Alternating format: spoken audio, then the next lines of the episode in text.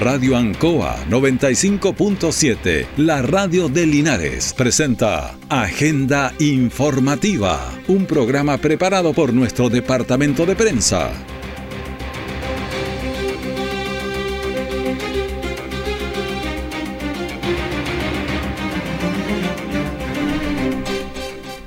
¿Qué tal? Muy buenos días, bienvenidos a Agenda Informativa de la Radio Ancoa edición de este jueves 27 de abril de 2023. Pasemos a las informaciones de las últimas horas preparadas por nuestro departamento de prensa. Titulares para la presente edición. Un semáforo se instaló en la salida a Panimávida con la entrada en María del Valle. En San Javier, un hombre haitiano de 35 años en una discusión fallece tras recibir un disparo. mañana llega la esperada lluvia, pero cuidado con los efectos secundarios. Detalle de estas y otras informaciones ya viene como vocal de mesa por las juntas electorales, el 6 de mayo a las 15 horas debes presentarte en tu local de votación a la constitución de mesas. Si es tu primera vez como vocal, debes quedarte a la capacitación posterior. Para conocer las funciones que debes realizar, revisa el material de entrenamiento disponible en cervel.cl. Para más información, llama al 606.166 o visita nuestras redes sociales verificadas. Elección Consejo Constitucional 2023. Ahora votamos todas y todos. Servicio Electoral de Chile, CERVEL. Siempre en el lugar donde se produce la noticia están los equipos de prensa para que usted se informe primero. Agenda informativa. Iniciamos este informativo de 27 de abril saludando a Carabineros de Chile a cumplir 96 años. Esta institución fue formada por un linarense, el presidente Carlos Ibáñez del Campo, el 27 de abril de 1927. Así que reiteramos nuestro saludo, luego vamos a estar en contacto entonces con la ceremonia, con lo que está ocurriendo ahí en el frontis de la prefectura. Para los vecinos de la Villa María del Valle, en el sector nororiente de Linares, cruzar la, ruta L11 hacia Parimao y todo ese sector era todo un desafío. Bueno, ayer en la intersección de Coronel de Artillería, la la circunvalación, se instaló un semáforo de tres tiempos. Escuchemos a Alejandra Ruiz, presidenta de la Junta de Vecinos María del Valle. Por fin vemos concreto este proyecto que habíamos solicitado hace muchos años, así que estamos felices los vecinos, más que todo vamos a tener seguridad. ¿Desde hace cuánto lo vienen esperando? Desde hace como tres años, la verdad, que lo estábamos solicitando. Bueno, hace tiempo lo estaban solicitando tres años, pero era una necesidad muy sentida de siempre, porque ahí había varios problemas. Uno que a veces no se entendía la señalización. Había que girar a la izquierda y tomar la salida, pero se pasaban por sobre la, línea eh, que estaba continua. Eh, los automovilistas de Linares no somos muy buenos, parece, para leer lo que tiene que ver con la ley de tránsito, entonces nos cuesta entender señalizaciones y ahí es problema cuando vamos a otras ciudades que están señalizadas y esa es la idea, hay que estar señalizado. Bueno, vamos eh, con el semáforo. Mario Mesa, alcalde de Linares, dijo... Hoy le estamos entregando a Linares más seguridad, más seguridad para los peatones de eh, la intersección María del Valle y alrededores, más seguridad pública para los automovilistas y más seguridad pública también para los ciclistas. Es una inversión de más de 56 millones de pesos con recursos 100% municipales. Bueno, la inversión entonces tuvo un costo de 56 millones de pesos del fondo municipal.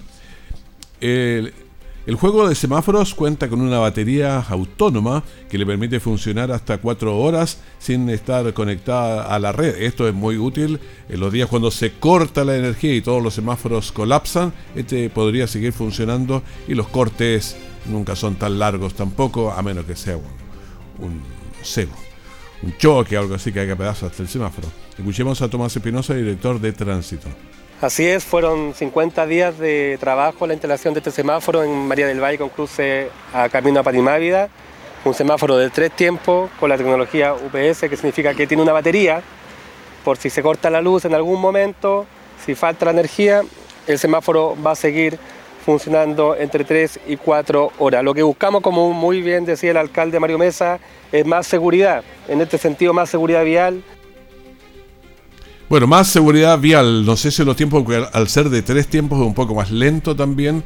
Antes la basada hacia Parimóvil era bastante más expedita, hoy va a ser un poco más lenta, por eso digo, puede que sea más lenta, pero la idea es que sea más segura también. Escuchemos al concejal Jesús Rojas, que señaló lo siguiente. Eh, viene a ser un impulso y justamente una ayuda para los vecinos. Esto va a significar no mayor fluidez y por eso le pedimos paciencia a los conductores, pero sí mayor seguridad, no solo para los automovilistas, sino también para los ciclistas. Bueno, estamos escuchando a los concejales que, bueno, tengo que decir, en estos 56 millones de pesos que se están eh, gastando en esto. Marcos Ávila, concejal de Linares. Esta es una iniciativa que tiene un costo de 57 millones de pesos, que se cumple 100% con presupuesto municipal, pero que tiene una característica importante. Se dialoga en la Comisión de Tránsito, se presenta en el Consejo Municipal y se aprueban los recursos. Y que además tiene un componente adicional. Los vecinos también levantan el requerimiento y hoy día el municipio responde como corresponde. Bueno, se trata de un semáforo de tres tiempos, por lo que hay que tener precaución y de más se está decirlo, pero hay que respetar las luces de los semáforos, que dicho sea de paso, en Linares no se respetan demasiado. Especialmente esta luz que está aquí en Carmen con, con Rengo. La verdad es que de 10, 5 la respetan ahora y 5 no la respetan, simplemente pasan con luz roja, con verde. Entonces yo creo que estas conductas viales hay que establecerlas a fuego en, nuestro, en nuestro cerebro para cuando es rojo detenernos y virar donde dice la luz verde realizar una quema controlada de residuos agrícolas y forestales, recuerda que están reguladas legalmente, así que da aviso a CONAF en las oficinas habilitadas, donde te indicarán fecha, horarios y condiciones técnicas para realizar la actividad. Busca alternativas más sustentables y seguras para deshacerte de residuos agrícolas. Siempre debes tomar las medidas para mantener la quema bajo control, porque prevenir un incendio forestal es más fácil que combatirlo. Conoce más en conaf.cl y si ves una emergencia, llama al 130. CONAF, Gobierno de Chile. Nuestra central de prensa está presentando Agenda Informativa en el 95.7 de Radio Ancoa. Le decimos que hoy 27 de abril es el día del, de Carabineros, cumplen 96 años, institución formada por Carlos Ibáñez del Campo, linarense, el 27 de abril de 1927. Hoy hubo a las 8 de la mañana una ceremonia ahí frente a la prefectura y Gabriel Morales nos cuenta. ¿Qué tal Raúl? Eh, buen día. Claro, estuvimos ahí eh, acompañando en esta ceremonia tan emotiva, hubieron algunas lágrimas, algunos ascensos, entrega también de reconocimientos, varias cosas en este aniversario número 96. Vamos eh, a revisar lo que ha dicho, por ejemplo, la delegada presidencial provincial Priscila González una vez que terminó esta ceremonia. Sí, efectivamente hemos estado acompañando a Carabineros de Chile durante todos estos días en distintas actividades. Hubo una misa en conmemoración eh, eh, y también eh, en reconocimiento a, a los 96 años. La verdad es que como gobierno hemos estado desde el primer día asumiendo la labor de trabajar con todas las instituciones y por tanto esta no es, una, no es un momento diferente, sino más bien es otro momento de reafirmar el compromiso. Hoy es un evento especial también porque hay ascensos en la institución y sabemos que eso tiene un significado a nivel personal de cada uno de los funcionarios y así también de sus familias que hoy día les están acompañando y eso también queremos destacarlo porque efectivamente el trabajo que se hace en conjunto es el que permite poder tener buenos resultados. Nosotros hemos visto cómo las policías en nuestra provincia están trabajando fuertemente y ese es el trabajo que hay que seguir desarrollando. Eh, el gobierno entregando los recursos necesarios para eso y por otra parte las policías ejerciendo su trabajo como, como corresponde. Bueno, ahora la delegada presidencial provincial Priscila González en medio de esta ceremonia eh, que se desarrolló en el frontis de la primera comisaría, tal cual lo decía ella, con ascensos algunos funcionarios eh, principalmente a sargento primero en distintas comisarías de aquí de la zona. También eh, de esto lo comentamos junto al teniente coronel Marco Moraga. Primero que todo, queremos las gracias por acompañarnos en nuestro aniversario número 96.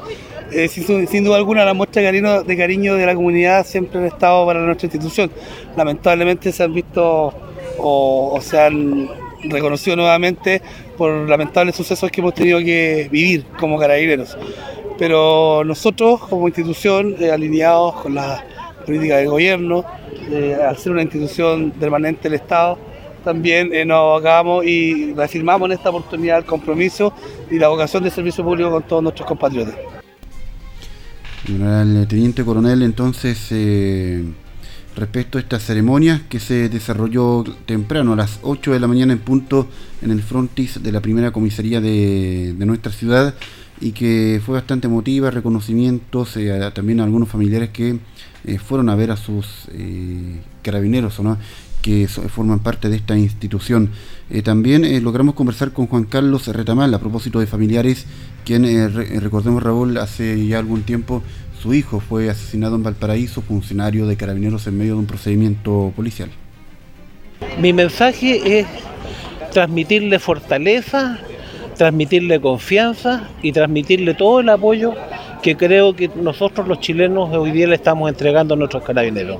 Yo creo que nuestra policía, estos 60.000 hombres que están desplegados por todo el país, son los que nos dan confianza, nos dan tranquilidad y nos dan esperanza de futuro. Yo creo que la policía que nosotros tenemos es un lujo, es una de las mejores que está considerada a nivel mundial y no debemos de perder eso, no debemos de perder el respeto por ellos, porque realmente eh, eso va a hablar bien del país que somos cuando respetemos nuestras policías. Juan Carlos Retamal, eh, padre de un funcionario eh, que perdió la vida en un procedimiento policial en la quinta región linarense, además. estuvimos junto al alcalde Mario Mesa en medio de la ceremonia, una vez que esta finalizó ahí en el frontis de la primera comisaría de Linares. Eh, como te decía Raúl, mucha emotividad, eh, algunos niños que fueron a ver a sus padres que ascendieron también en su rango dentro de la institución. También en el 96 años de vida institucional tenemos solamente palabras de agradecimiento en primer lugar por la institución que creó un expresidente de Chile y linarense como don Carlos Ibáñez del Campo un 27 de abril del año 1927. Pero particularmente agradecer a Dios, agradecer a la patria que nos ha entregado, en el caso de nuestro país, a más de 60.000 hombres, mujeres también, que sirven y están dispuestos a ofrecer su vida por el cumplimiento del deber, por auxiliar, por socorrer a nuestros miles de compatriotas. Así que estamos muy contentos de conmemorar un nuevo aniversario de Carabineros de Chile nuestros carabineros y yo como alcalde, en nombre del Consejo Municipal, de mi familia y también de toda la comunidad en su conjunto, solamente tenemos palabras de agradecimiento para muchas veces un trabajo tan inmerecido como lo tienen en la actualidad. Es nuestro deber resaltar y colocar en valor la función pública que cumple Carabineros, no solamente desde el punto de vista de la patria, sino particularmente del orden público, lo que significa el derecho social mínimo a vivir en paz. Y Carabinero cumple precisamente ese límite entre el delincuente. Apo. Bueno, era el alcalde Mario Mesa en medio de esta ceremonia que se realizó durante esta mañana, así que reiterar y saludar a todos los carabineros en este día. Bueno, anoche también hubo una, ¿hubo emergencia o no hubo emergencia, Gabriel? ¿Qué pasó en horas de la noche? Sí, no. Bueno, sí o no. Estamos así como en unas de estas. A ver, bueno, favorablemente no, pero anoche hubo un llamado por incendio estructural en, lo que es Camino a Panimaida, Callejón La Torre. Eh, bomberos concurrió al lugar como es protocolar cuando se trata de un incendio estructural con dos unidades eh, sin embargo, al eh, llegar al lugar no había dicha emergencia, así que eh, quedó ese, malestar de, llamado falso, por lo menos. No sé si fue una pitanza o algo pasó, alguien se confundió, pero por lo menos Bomberos reaccionó con sus unidades y su personal hasta este callejón, el callejón La Torre, que está muy cerca de una estación de servicio, en camino a Panimávida. Así que un llamado de emergencia, podríamos decir falso hasta ahora, y por lo menos eh, viéndole el lado positivo, no fue una emergencia real. Claro, pero hay una cosa que es eh, bastante compleja, porque si yo hago un, llamado a bomberos, bomberos eh, sabe que el tiempo de respuesta debe ser el mínimo, entonces salen de inmediato. ¿Qué va a pasar? Que va a empezar a, a sentirse, a cambiarse los protocolos, usted vea, llame de vuelta si es, pero ahí se pierde uno o dos minutos que son maravillosos. O sea, si empiezan las pitanzas que no tienen ninguna gracia, ese es el tema. Entonces, por bomberos para ir a apagar una emergencia, Después vamos a tener que hacer más protocolos, llame quién es, identifíquese número, su número de teléfono, su número de root y le vamos poniendo flecos y se pierde tiempo, si ese es el punto. Lo habíamos comentado, no sé si recuerdas con un reportaje hace ya un tiempo eh, respecto a las llamadas de piranza. Hay que recordar que Bomberos Linares tiene un, un eh, equipo que reconoce los números y se pueden tomar acciones judiciales, así que no tiene nada de gracioso lo que pasó anoche. Sí, fíjate que yo por el bien de, la comunidad, de los incendios que van a haber después, para evitar esto, yo le pondría las penas duras al que hace un tipo de, este tipo de llamado. Yo entiendo cuando alguien se equivocó. Por ejemplo, piensa que va a hacer, empieza el incendio y lo apagan, ya, pero partió, o sea, partió el asunto. Y después lo apagaron entre los mismos vecinos o le tiraron un extintor y ya, pero ahí estaba. Eso no es lo mismo porque esa no es una pitanza, eso fue puede haber sobre reaccionado, cualquier cosa. Pero ese que llama porque no tiene nada más que hacer, yo le pondría las penas, pero muy duras, ¿ah? porque justamente echa a perder la fe pública. Ahora yo pienso también en los voluntarios, porque esos son, son voluntarios. Imagínate, están durmiendo, están descansando en su casa con su familia y tener que levantarse apurado porque hay un llamado de incendio, una casa quemándose y, no hay nada. Eh, debe dar rabia, debe ser muy molesto. Claro, es que molesta todo eso y te obliga, como te digo, a tomar protocolos y cosas que no deben ser, porque bastarían con que alguien diga que tiene una emergencia para que todo el equipo se active, porque ahí se ganan los, los minutos. Por eso yo creo que si está la tecnología que está, para saber quién lo hizo, no, yo, iría ahí y se las pondría bastante complicadas, por lo menos. Esto sucede a las 4 de la madrugada, o sea, definitivamente les, les cortaron toda la noche a los pobres voluntarios. Claro, pero echa a perder un montón de cosas. Así que, gracias. ahí te la dejo, Raúl. Buenos días. Gracias. Este domingo 7 de mayo, para votar, recuerda presentar tu cédula de identidad o pasaporte. Si eres indígena, podrás escoger entre la cédula nacional indígena o la de candidaturas a consejeras y consejeros generales. Solo una. Con lápiz pasta azul, marcar una sola preferencia. Doblar tu voto y pegarle el sello adhesivo. Depositarlo en la urna y listo. ¿Aún tienes dudas? Infórmate en cervel.cl al 606.166 o en nuestras redes sociales. Elección Consejo Constitucional 2023. Ahora votamos todas y todos. Servicio Electoral de Chile. Cervel. Todo el acontecer noticioso del día llega a sus hogares con la veracidad y profesionalismo de nuestro departamento de prensa. Agenda informativa. Bueno, en horas del atardecer de la noche por zonas que se investigan al interior de la villa Don Jorge en San Javier, un hombre de 35 años de nacionalidad haitiana recibió heridas de bala que le provocaron posteriormente la muerte. Escuchemos al subprefecto Rodrigo López, subjefe de la Brigada de Homicidios de Linares. A solicitud del Ministerio Público, la Fiscalía Flagrancia de la región del Maule, detectives de esta brigada especializada, en conjunto con detectives del territorial de San Javier y bajo el método de investigación preferente, realizaron diversas diligencias investigativas para establecer el homicidio con arma de fuego de un ciudadano haitiano de 35 años de edad, quien mantenía situación irregular en el país. Bueno, de acuerdo a antecedentes eh, recabados por los oficiales policiales, el fallecido habría sostenido una discusión con una vecina y un amigo chileno de 48 años, eh, amigo de la vecina, terció en esa discusión. Y fue en ese instante cuando los ánimos se subieron y usó el arma de fuego, según él consigna, en, en defensa propia. Pero el hombre se entregó a carabineros de San Javier con el arma que causó el fallecimiento. Bueno, ahora eh, hay otros, eh, la no, no, la policía, sino que todo el sistema de, justicia en Chile va a ver qué fue lo que pasó en este caso. En Longaví el conflicto entre los feriantes y el municipio continúa. Ayer, a modo de protesta, los comerciantes instalaron sus puestos sin mercaderías, lo que sorprendió a la comunidad de Longaví que iba a hacer sus compras. Escuchemos a Ida Inostroza, eh, clienta de la feria de Longaví. Sí, porque vengo de entrando y veo ahí a la entrada que no hay nada. Y dije yo, ¿qué pasó? Y ya después para acá empezamos a ver, eh, no, dijeron si no podíamos trabajar porque el, el alcalde no lo autoriza. ¿Le conviene que la feria funcione solamente el sábado? No, para... No los conviene de ninguna manera. Y vamos a escuchar también a Luis Valdivia, un cliente de la feria en Longaví. La verdad, mira, yo soy de Santiago, pero vengo hoy día a la feria con mi hermano y creo que justo yo hablé con una de las personas acá y creo que es una cosa muy que, no corresponde. El hecho de que tengan toda su vida trabajando en una feria, el sustento de su familia y que le quiten eso, eh, pienso que no corresponde. Bueno, este es un sistema bien complejo porque muchas de las personas eh, van efectivamente a la feria dos veces. A, muchos les gustaría, ojalá que estuviera todos los días, como, en otras ciudades. Eh, también es la misma persona de la feria atienden en otras eh, comunas.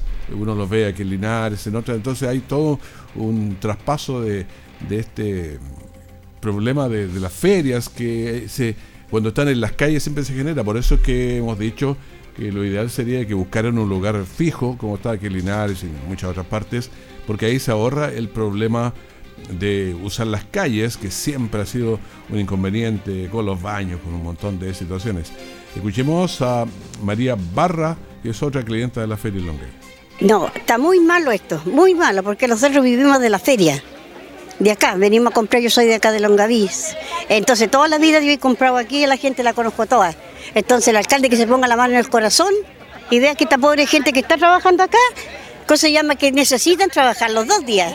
¿Qué sacan un día sábado y los, demás días? ¿con ¿A dónde vamos a ir a comprar nosotros? ¿Ah? ¿A dónde vamos a comprar? Si en los negocios grandes piden más caro que la feria. Sofía Santander, clienta de la feria de Longaví, también señaló. El día sábado menos hay locomoción.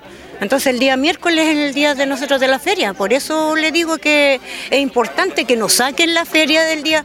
Bueno, el señor alcalde, no sé, con, todo respeto, pero él a lo mejor no, viene jamás a la feria, pues. ¿Ya? El supermercado para él es más fácil, pero él tiene que pensar en la gente así como nosotros, gente adulta y gente que necesitamos y vivimos de la feria, porque venimos a comprar nuestros víveres a la feria. Bueno, hasta el momento no hay mayor diálogo bueno, las autoridades eh, han dicho que un día a la semana lo conversaba el Consejo Municipal, por lo que no hay novedades en cuanto a lo que se viene para los feriantes y los usuarios ahí en Longaví. Bueno, sí, ya que estamos en Longaví, varias organizaciones sociales de la comuna han recibido apoyo por parte del municipio local con el objeto de seguir realizando actividades que fomenten la participación de ciudadanos y creaciones de espacios cívicos y también el fortalecimiento de las comunidades en sus territorios. Ayer el alcalde Cristian Menchaca recibió a la Junta de Vecinos El Nevado, una entidad que estaba paralizada desde el año 2000, pero gracias a la directiva eh, pudieron reactivar en el mes de septiembre del año pasado y consiguieron ya los primeros frutos con organizaciones en el sector urbano de la comuna. Escuchemos a la presidenta de la Junta de Vecinos El Nevado, Yolanda López López. Venimos a presentarnos ya que esta Junta de Vecinos del año 2000 no tenía movimiento y nos reactivamos ahora en septiembre del 2022. Así que le comentamos a los proyectos que estamos postulando, nuestros eh, bueno, para que supiera qué nosotros queremos hacer con nuestra Junta de Vecinos, tanto como en seguridad, en hermosear nuestro sector, compartir con nuestra gente, las celebraciones que queremos hacer y eh, prácticamente la subvención va para nuestras herramientas de trabajo. Nosotros estamos entregando diariamente certificados de residencia, entonces no podemos ocupar nuestras cosas y así tener para la Junta de Vecinos las herramientas que nosotros solicitamos. Súper bueno, súper bueno, eh, nos atendió súper bien, así que todo va a ser directamente hacia él y su colaborador, don Richard Enriqueta, así que estamos súper contentos con el recibimiento. Agregó un reconocimiento a las autoridades y también dijo que ya estaba contactada para tener las asesorías necesarias para postular. Según meteorología, mañana llueve y el sábado también, pero cuidado porque hay algo que, se, que me preocupa, por lo menos a mí, y esto pasa que la isoterma está alta, no hace frío por lo que la nieve cae a mucha altura y más abajo cae solo agua, aumentando mucho el caudal de los ríos y los canales. Esto se traduce por más agua en las calles. Si a esto se le suman las hojas de los árboles que han caído, las primeras lluvias ahora, y, y mucha basura también, digámoslo, esto tapa los resumideros y es un riesgo de inundaciones. Por eso estamos diciendo que tenemos que ser eh, cuidadosos con esta primera lluvia que viene y si cae harta agua nos puede complicar un poco en algunas casas. A ver cómo estamos con el COVID. 389 fue el número de ayer, 807 estamos en, en el total del país. Seguimos bajo los mil y eso es bueno. La positividad 2.60% en la semana, 2.20 ayer. Hay que seguir bajando ahí. Los últimos fallecidos 3. Estamos también con los pacientes en las UCI 57 y los conectados a ventilación mecánica invasiva son 35. Bueno, con esta información despedimos Agenda Informativa, el primer bloque de la gran mañana de la Radio Ancoa. Siga con nosotros, tenemos una buena mañana para acompañarle con harta música, con entrevistas, conversaciones, en fin, con todo. Y en cualquier momento la información de último minuto. Que esté muy bien, muchas gracias. Radio Ancoa 95.7, la radio de Linares, presentó Agenda Informativa, todo el acontecer noticioso del momento preparado por nuestro departamento de prensa. Radio Ancoa, por la necesidad de estar bien informado.